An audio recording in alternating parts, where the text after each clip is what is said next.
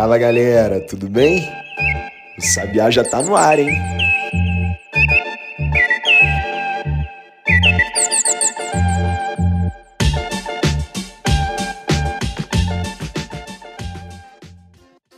Vinte e nove de abril de 2022, sexta-feira, finalmente.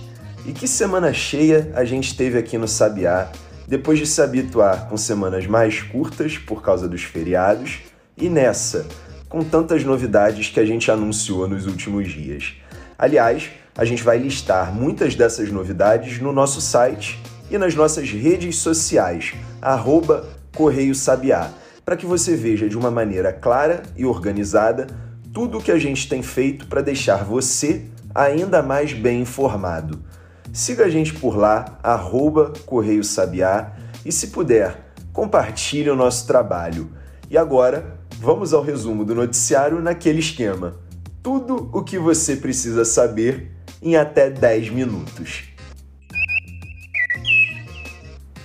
O presidente da Câmara, Arthur Lira, do Progressistas de Alagoas, que é aliado do presidente Jair Bolsonaro, inclusive foi eleito para comandar a Câmara com amplo apoio do Poder Executivo, declarou nessa quinta-feira que o processo eleitoral brasileiro é uma referência Lira disse ainda que pensar diferente é colocar em dúvida a legitimidade de todos que foram eleitos, em todas as esferas.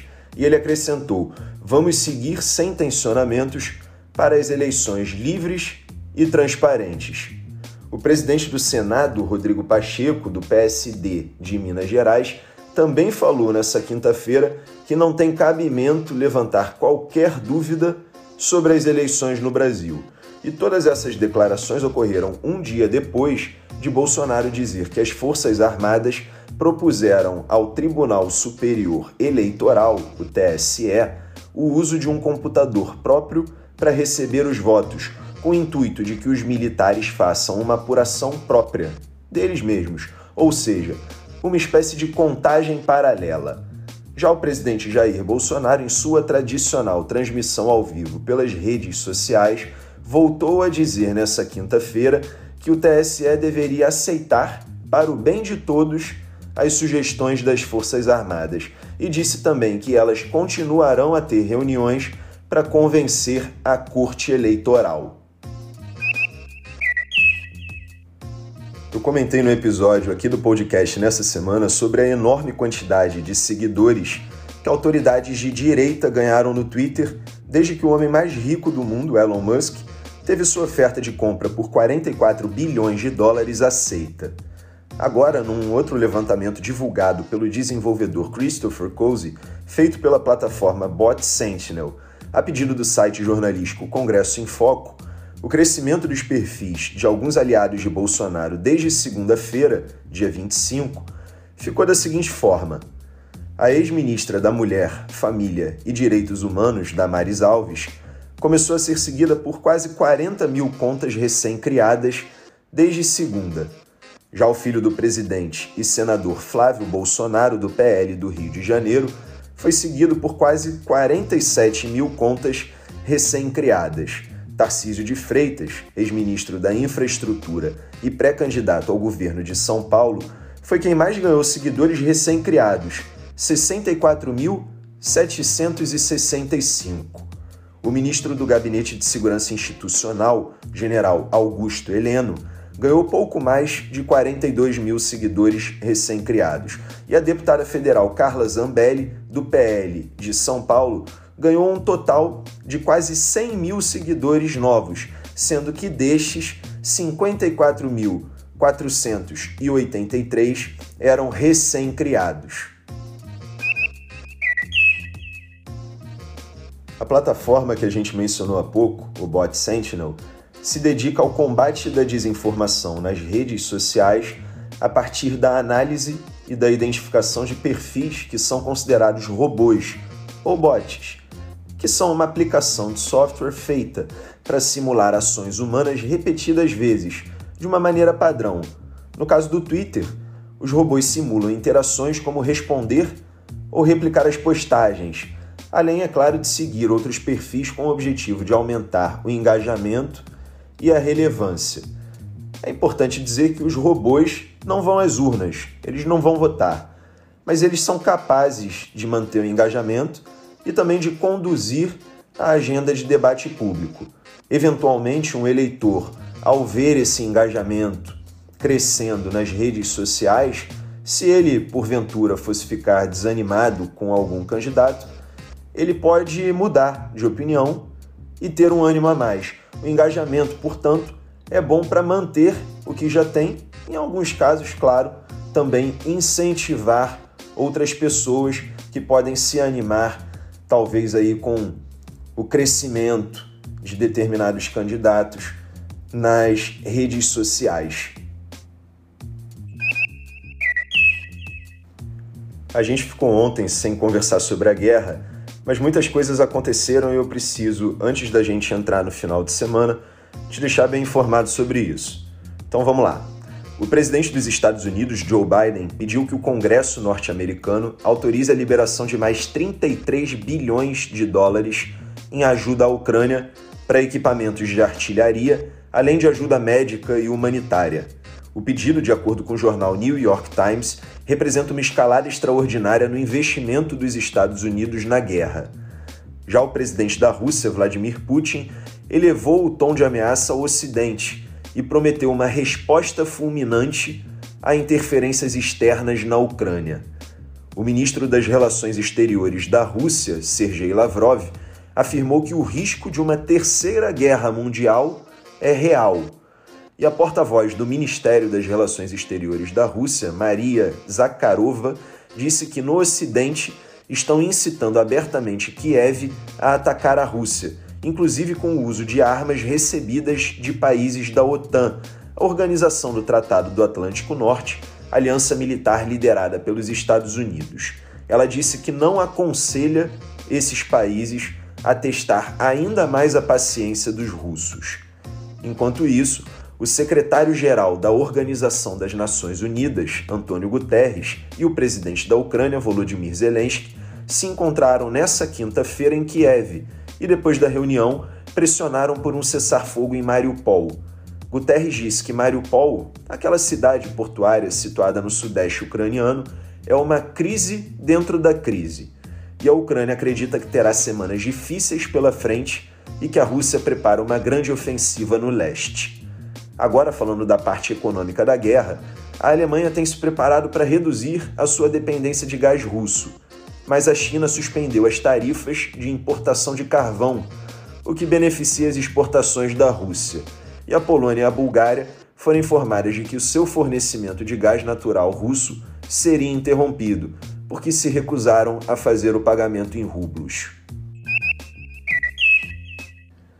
Os destaques de hoje ficam por aqui, mas no próximo bloco a gente ainda vai fazer um giro pelo resto do noticiário com tudo aquilo que você ainda precisa saber para começar o seu dia muito bem informado.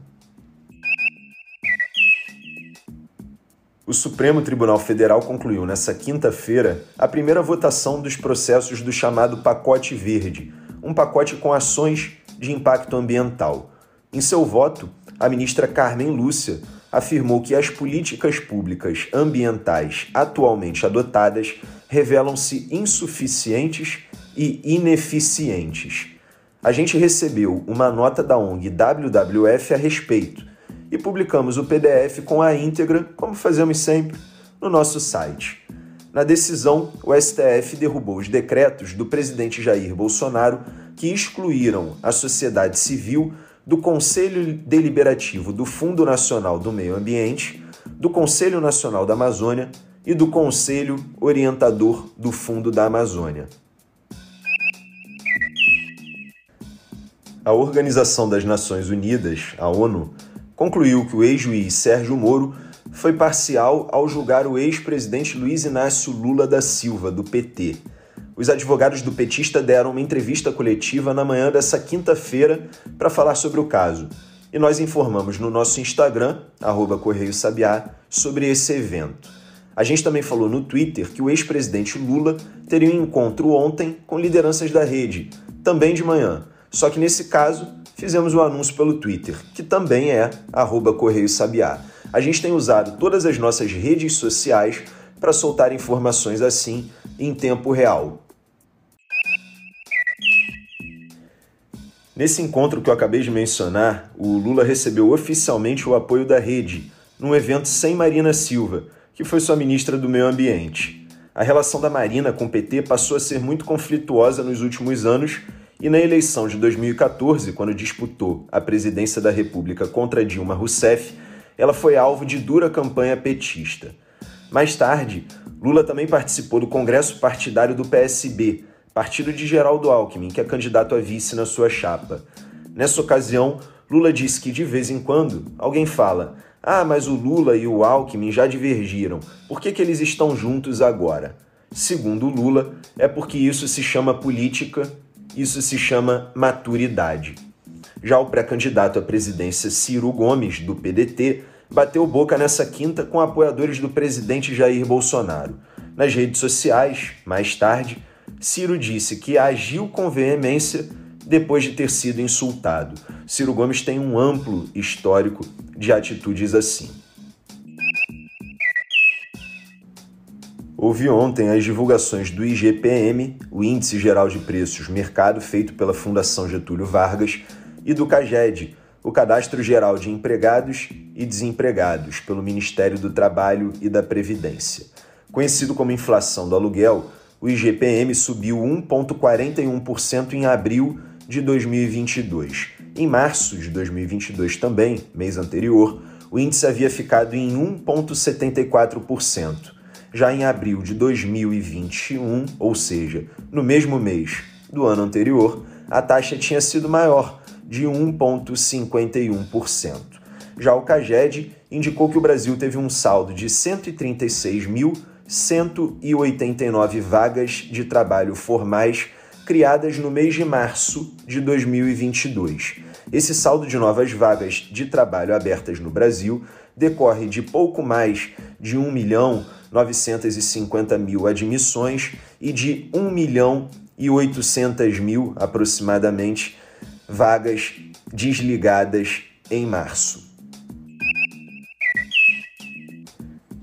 E por hoje é só, o Sabiá no Ar fica por aqui. E eu entendo que talvez seja um pouco chato repetir isso todos os dias, mas é muito, mas muito importante para o nosso trabalho. Se você chegou até aqui, é porque provavelmente você gosta do que a gente faz, que é combater fake news e divulgar conteúdo confiável.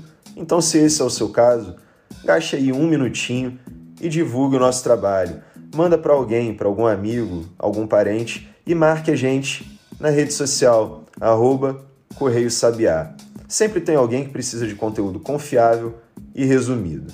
Bem, eu sou Maurício Ferro, sou criador e diretor do Correio Sabiá e sou eu que escrevo o roteiro e apresento esse podcast, que é publicado de segunda a sexta-feira, sempre por volta de 8 horas da manhã, com o objetivo de, em até 10 minutos, falar para você tudo o que você precisa para começar o seu dia bem informado. Quem faz a edição do áudio é a Bia Brito, também todos os dias. As trilhas sonoras já foram previamente feitas pelo Rafael Santos e a identidade visual também já foi previamente feita e é de autoria do João Gabriel Peixoto. Como eu disse, o Correio Sabiá aqui no podcast do Spotify e do Google Podcast é publicado de segunda a sexta-feira. Então amanhã, sábado e depois domingo, a gente vai fazer um pequeno recesso. E eu te vejo na segunda-feira.